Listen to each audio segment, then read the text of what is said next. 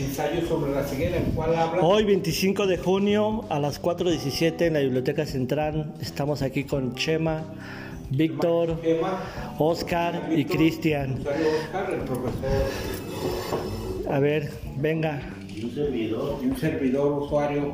Estamos platicando de los contextos, entre ellos un libro que se llama Ensayo en la ceguera, Sobre la ceguera. sobre la ceguera, el cual habla de pues de una persona que de buenas a primeras de ir manejando se quedó sin ver, otra persona lo apoyó, a grandes rasgos pues voy a platicar Pero después. primero le pitaban, ¿no? No le pitaban. Un buen día iba manejando en una calle, de pronto se puso el semáforo en rojo, se quedó ahí y en ese momento se quedó ciego. Exacto, se quedó sin saber qué hacer. ¿Quién apagó la luz? Sí. Se quedó sin saber qué hacer por la presión de que todos los demás automovilistas le estaban piti piti. Muévete, ya se puso el sí galleto. Pensando que le había ocurrido un accidente, un ataque epiléptico o algo. Alguien se arrimó a ver qué tenía. Y ya pues él fue cuando dijo, oye, pues es que me quedé sin ver, no sé qué hacer, estoy arriba del carro y pues ni para dónde caminar. Ahí fue donde una persona normalmente homovisual que veía bien, de buenas a primeras conoció lo que es la ceguera. Conoció lo que es la ceguera y todas las consecuencias que lleva, como es qué vas a hacer para llegar a tu casa, cómo le vas a hacer, qué rumbo tomar y contar los peligros como es una alcantarilla abierta, estirar la mano y tirar un vaso o un florero que te que te pues te corta. Para contextualizar, el compañero Cristian, usuario de la Biblioteca Central, es una persona que una, una persona invidente o persona ciega. Y, eh, débil visual, este, no, no lo es. Hay otras personas que son débiles visual. En el caso de Cristian, es ciego total. ¿Y para ti qué es la ceguera, Cristian? Pues para mí la ceguera es algo que me llegó en el año 2000. Me llegó de una forma inesperada porque aunque toda mi vida estuve viviendo pues con el tema de la vista, ya que desde la primaria yo utilicé pupilentes y lentes al mismo tiempo. Los pupilentes eran para la miopía, para ver de lejos. Los lentes eran unos que se llaman de gas permeable, los cuales se oscurecen con la luz del sol y esos lentes eran para no ver lo borroso, pues. Y conforme fui creciendo, pues fue creciendo conmigo la enfermedad. Es algo que es parecido a la diabetes porque lo controlas, pero no lo detienes. Lo único que queda es asimilarte a vivir con lo que tienes. Y pues yo en mi caso, pues de primero lo vi como un obstáculo grandísimo, ahora lo veo como un impulso. Ya que yo llegaba a las tiendas y ¿qué me decían? Espérate, no puedes pasar, estoy trapeando. Y ahí me quedaba hasta Ah, 15 que a toda madre. Y ahorita ya te pasas así como si nada. Me quedaba hasta 15 minutos esperando. No, ahora llego y ocupa trapeadores. Buenas tardes. Yo me, yo me dedico a fabricar trapeadores. Déjenme decirles efectivamente que el compañero Cristian fabrica trapeadores y escobas. Y este, ahorita les pasamos el comercial completo. Pero compañero Chema, ¿usted qué piensa de esto? Pues fíjate que está Interesante. interesante porque eh, hay gente que tenemos, tenemos todos lo- los cinco sentidos y, y a veces, como dice que la narrativa del libro, que de repente iba manejando y no, y no, este, se quedó sin ver. Y entonces imagínate, yo me puse, me puse a pensar ahorita, ¿qué tal si ahorita ya dejas de ver y como dice, cómo llego a mi casa, este, qué camión tomo, cómo me subo, cómo me bajo, este, todos los obstáculos que voy a encontrar en el camino, ramas, la banqueta, todas alcantarillas O abiertas, simplemente para dónde es el norte, el sur. el sur desorientado totalmente, sí, cierto. ¿Y usted qué piensa, señor joven Oscar? Pues yo no sé, este, yo quiero hacer una pregunta, ¿por qué será que yo no veo nada, nada claro, nada, alcanzo a ver bulto así algo, pero me molesta la luz mucho. Y la característica es, ¿ves oscuridad? ¿O qué es No. ver oscuro? ¿Qué es ver en negro? No, yo, yo estoy, este, yo veo como si estuviera, como una vez llegué a ver, estoy como si estuviera una en, en medio de, de la niebla, que no se ve nada, que no, no hay nada, no. Pero así oscuro, oscuro no. ¿Como grisáceo? Como, como gris, así como, sí, como, como cuando uno está en la niebla, que sale muy temprano a trabajar y está en mucha niebla que no se ve nada de a ti. ay, Pero ¿para alcanzas dónde? a ver este, ciertas Pero- siluetas, dices. Sí, sí, por ejemplo, si voy a pasar una calle o algo, los carros sí alcanzo a, a percibir algo así, una mancha, algo que pasa. Como una luz Ujú. veloz. Eh, algo sí, algo oscuro, algo que pasa así, este, nada claro, pero sí alcanzo, lo alcanzo a ver algo. Y pues sí, sí es, sí es triste, sí es muy difícil, este, pues vivir así, en la ceguera, o sea, sin ver, es difícil, ¿no? Pero la ceguera tiene otras caras, ¿no? Ahorita Ah, claro que sí, entre, entre, entre eso, pues tanto la ceguera como la vista tienen varias caras, porque yo estoy casi casi consciente de que muchas veces la vista te engaña, como dicen los, ¿cómo se dice? Las ilusiones ópticas, que ves una cosa por otra, pues. O también una, una buena ventaja y con todo respeto, este, eh, aquí el compañero no se puede enamorar A ver, ¿por qué? Digamos? porque de la vista nace el amor. Ah, pero las chicas sí se pueden enamorar de mí. Tengo esa fortuna, no me enamoro. Que se enamoren de mí. Exacto, puntos al favor de nosotros. a su favor. por la sangre. ¿Qué dice Don Vic? Es por la sangre, que es lo que llama la sangre y llama pues a la sangre. Sí se puede encariñar de él, pero que sea de su sangre. Una persona ajena no. ¿Cómo No no? puede ser engañoso, sí, que siempre tenga también su misma discapacidad. ¿Ves parte? ¿Tú qué piensas, mi estimado, de eso? Pues yo pienso que en la diversidad de la ceguera, como es, nosotros le llamamos B1, B2, B3 y B4, son los diferentes niveles. Eso yo me lo aprendí cuando he practicado el fútbol para invidentes. B, B, B4 es la persona que, que te ve un poco, de, que alcanza a distinguir su entorno.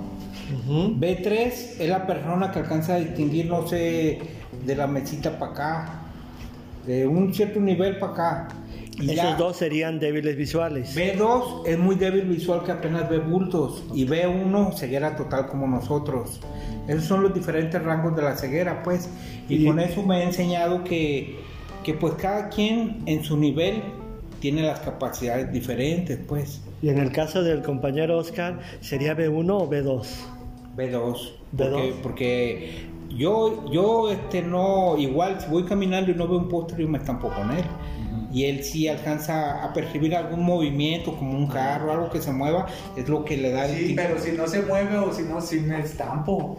Ok. Ah, fíjate la característica. Tiene que estar moviéndose. eh, Exacto. o sea, ten- eh, este, sí, porque a veces no, no logro ver cosas así. Y yo aunque se mueva no lo distingo. Este, pero sí, este, por ejemplo, ahí voy, este, así, así recuerdas que me dice, no, pues hay que buscar a alguien para preguntarle, ¿no? Sí. este, veo y escucho a alguien que se acerca, que se va hablando por teléfono o, o se acerca a nosotros y ya le pregunto, oye, eh, Oye, no que, porque- A, a- a diferencia de eso, yo no alcanzo a percibir los movimientos de las personas o de las cosas, a menos que un ruido me guíe.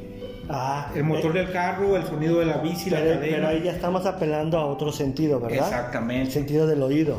ahorita que estamos aquí con, con estos usuarios, me acuerdo que en alguna ocasión te comenté, maestro, que en la preparatoria yo tenía un, un profesor que nos daba historia de México, el maestro Paz. Un saludo, maestro Paz.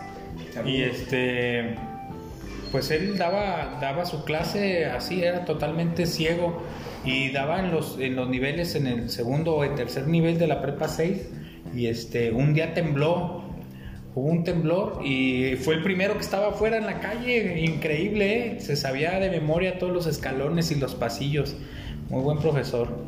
Creo que Arturo Paz este, también fue gradualmente perdiendo la vista y a lo mejor en esta explicación que nos da Cristian de B4 a B1, pues ya ahorita ya es B1 evidentemente, ¿no? Pero a lo mejor era B2 en aquel entonces. Yo soy B8. Ese es otro comercial. Igual, igual, maestro, también este, en su momento llegué a leer el tema de que uno que se llama La ciudad de los ciegos, el cual habla de de un- una expedición que una persona este, se separó de la expedición y pues divagó pensando que él había fallecido entre las montañas de nieve, él halló un paraje un paraje con las condiciones para sobrevivir.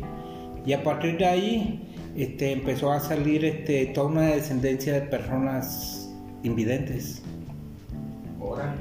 Cuando una, una- un expedicionario dio con ese lugar, pensando que había oro o algo por las diferentes leyendas que hay, él este, se topó con, con que todos dormían de día por el calor y de noche era su vida usuaria, trabajar, este, las plantas, todo de noche por la frescura, pues.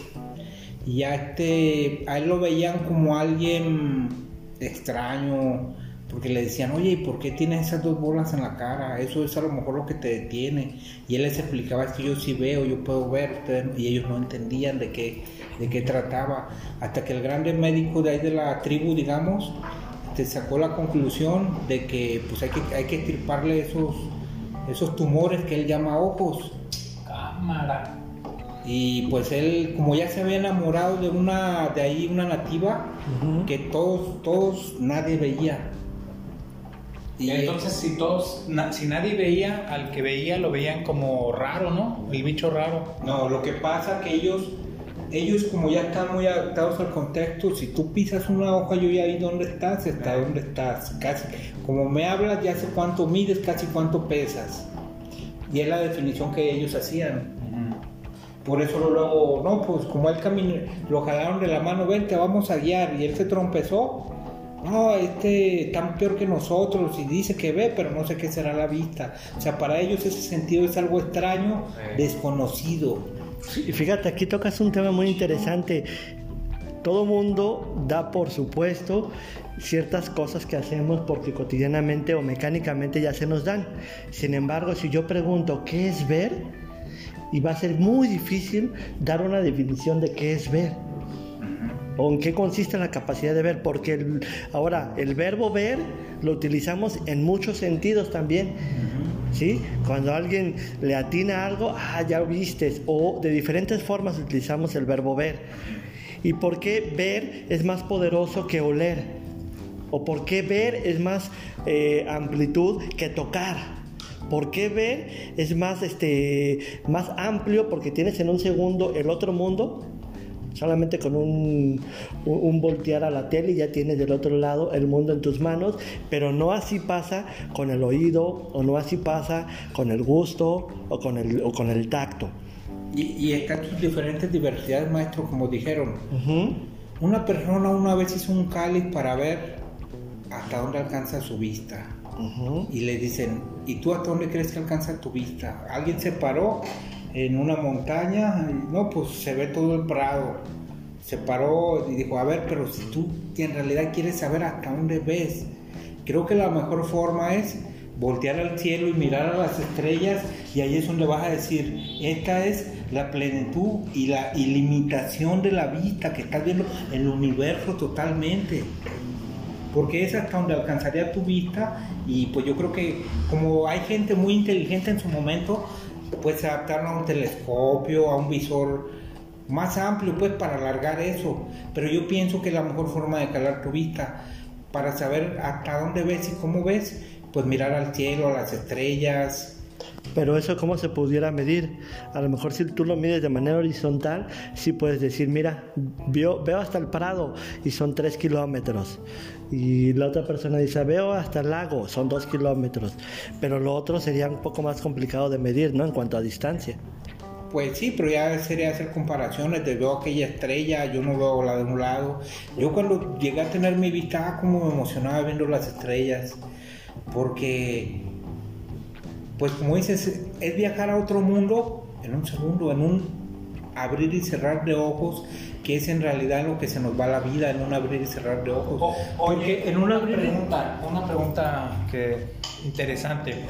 Eh, ¿Sueñas? ¿Tú tienes sueños? Eh, es decir, Sí, te yo- vas a dormir a la cama y Yo tengo los sueños, ojos. en los sueños veo colores, Sí. veo a las personas, veo todo normalmente. Y eso es porque de alguna manera, En algún tiempo si, viste, vista, exacto, Y mi mente quiero pensar que la memoria se grabó todo lo que todo lo que es la ropa de la gente, como la persona, las cosas, los edificios. Yo he soñado que estoy en un edificio, que salto al vacío y regreso y movi- mis movimientos son muy liviano, muy soltado, pues.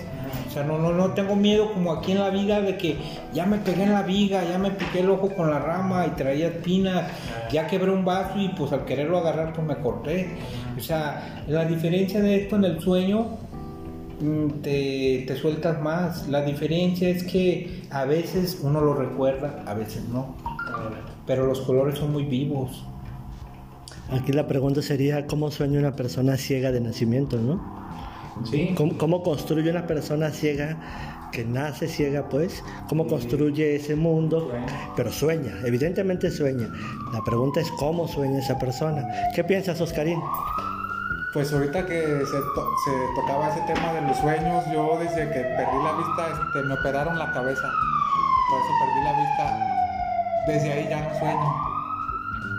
Ni una sola vez. Nada, ya nada, nada. O no recuerdas. ¿No recuerdas que, que tienes una imagen eh, cuando, cuando duermes? Eh.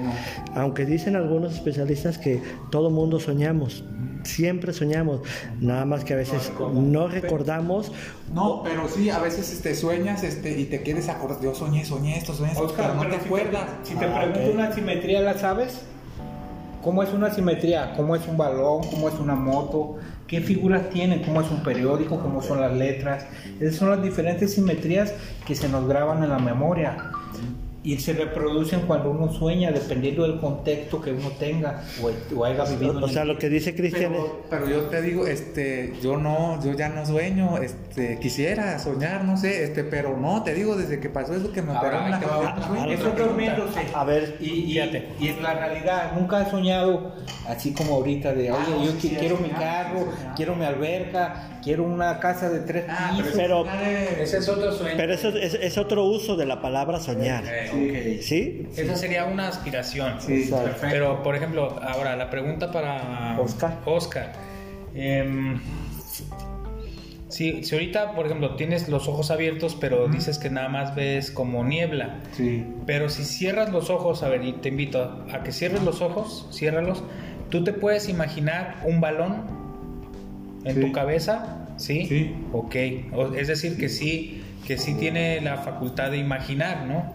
Entonces, haz de cuenta que el sueño es lo mismo. Eh, tu mismo cerebro hace evocación a los recuerdos de cuando veías y entonces sí aparecen los sueños este, en, el, en el estado dormido, pues. Sí, sí, sí. Solamente que no recuerda a la hora de que se despierta, es lo que nos refiere. O a lo mejor también a lo que se refiere Oscar es que tal vez él apela a un sueño como cuando uno recuerda la historia. Cuando uno recuerda un sueño es como una historia chiquita, en donde hay un inicio, un, un nudo y una conclusión. O a veces no hay conclusión, porque nos despertamos y se queda la historia inconclusa. A lo mejor ese tipo de historias tal vez todavía no las reestructura, pero de que sueña figuras, formas, pues yo creo que sí, ¿no, Oscar? Pues no, yo O, que o que, recuerdo no. o que tengas esa sensación, pero sí tienes la sensación de que soñaste algo, pero no te acuerdas. No, a lo mejor no. Porque ¿No? no. ¿Tampoco tienes esa sensación? Ah, No, porque sí, sí la he tenido, ese, sí recuerdo que la he tenido, desde- no, pues sí soñé, pues no me acuerdo que... ¿Y cuánto operaron? No, ya tengo 15 años. 15 años. Sí. A lo mejor sí fue alguna de la condición de la cirugía que le haya afectado algún campo. Pero pues sí, a lo ¿Alguna mejor, de la memoria. a lo mejor preguntando a un especialista, ¿no? Que, que nos Pues por, dijera... algo, eh, por eso mismo perdí la vista, me hicieron la operación, no sé qué me hicieron, este, por eso perdí la vista. Por la Una vez yo le pregunté a Oscar, nunca preguntaste en qué se basó tu operación, o sea, qué te hicieron, qué movimientos hicieron dentro de tu cabeza, Procedimiento. el procedimiento. A mí cuando me operaron de los ojos, yo los enfadé mucho porque le estaba pregunte y pregunte. Tú en tu caso preguntaste qué te hicieron o nomás te pararon y ya te vas a tu No, casa es y todo. No, estaba, duré, duré en coma y luego ya cuando desperté, desperté todo acá y ya sin ver y ya, ya operar, ya, ay, cabrón, no, pues qué bueno, ¿no? ¿Cuánto, O sea, que- cuánto tiempo duraste en coma? Que ese es un tema, Como otro un tema mes muy o dos bueno. meses más o menos. ¿Sí? sí. ¿Y Fue- recuerdas algo de ese estado en coma? Pues sí, Como que... recuerdo que estando ahí, este, tuve como un sueño, estuve ahí en el hospital, este, y yo recuerdo que veía muy bien que llegó mi primo, este, y tenía unos pleitos ahí con, con mis compañeros ahí de las camas de un lado, tenía broncas. Y recuerdo que llegó un primo que estaba bien grandote, el cabrón así fornidote acá y me dice, ¿qué ole Oscar? ¿Todo bien? ¿Estás bien? Le digo, no, qué bueno que llegaste, cabrón.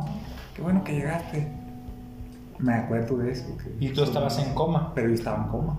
Órale. Estaba en coma. Y fue un sueño. Fue muy como vivido, sueño, o ¿eh? sea, Pues, sí, este... Como ahorita. estado, pues. oye, eh, yo en pensé que fue realidad, pero no, dije, ay, En tu estado de coma, Ya se- escuchaste, ya- ya se ¿no escuchabas tu voces, alguien que te estuviera hablando? Estuviera una plática, una charla contigo acerca. No, pero sí, sí escuchaba cosas, pero como que yo ya había escuchado, como que se quedaron, o no sé, este, o ya voces así. Quedaron grabados. No, no, no que me hablaban a mí, sino que A lo lejos. Eh, a lo lejos, o como que se hablaban o así algo, eh, pero no, nunca, hacia mí no. Pero sí, sí alcancé a estado aturdido, ¿no? algo así. Ya ve maestro, ya salió el podcast de hoy. Este, a ver, deberíamos de hacer un ejercicio habitualmente, por lo menos cada semana, y grabar. Este, ¿Se le hizo interesante, maestro? Claro, ya Yo- quedó. Este queda grabado para la historia. No, y yo quisiera tocar un tema, ¿por qué? Porque tengo un familiar, mi sobrino, él tiene desde 2013 que perdió la vista a cuestiones, no sé, que se metió drogas diferentes y eso fue lo que le ocasionó la ceguera. Yo comentaba con el compañero Oscar por qué esa agresión se volvió rebelde y me comentaba que puede ser el medicamento que él está sustrayendo.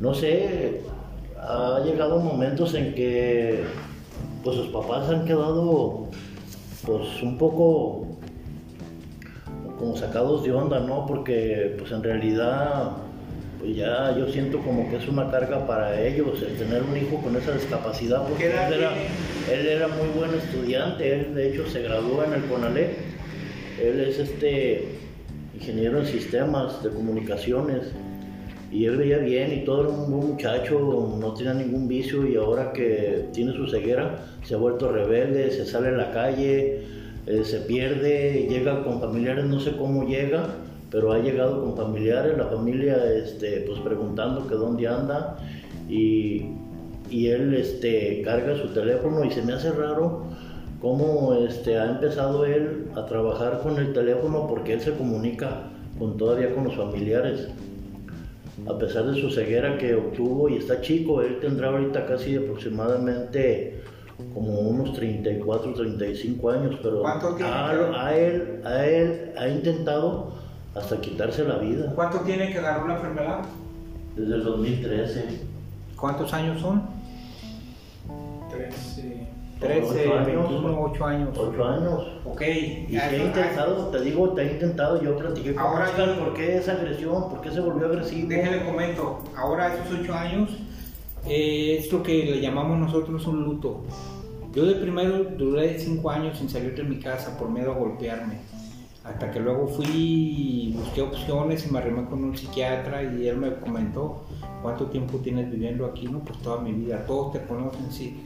Entonces, ¿por qué te da pena que te vean con el bastón? A lo que en resumidas cuentas es aceptar la enfermedad y la forma de luchar con ella.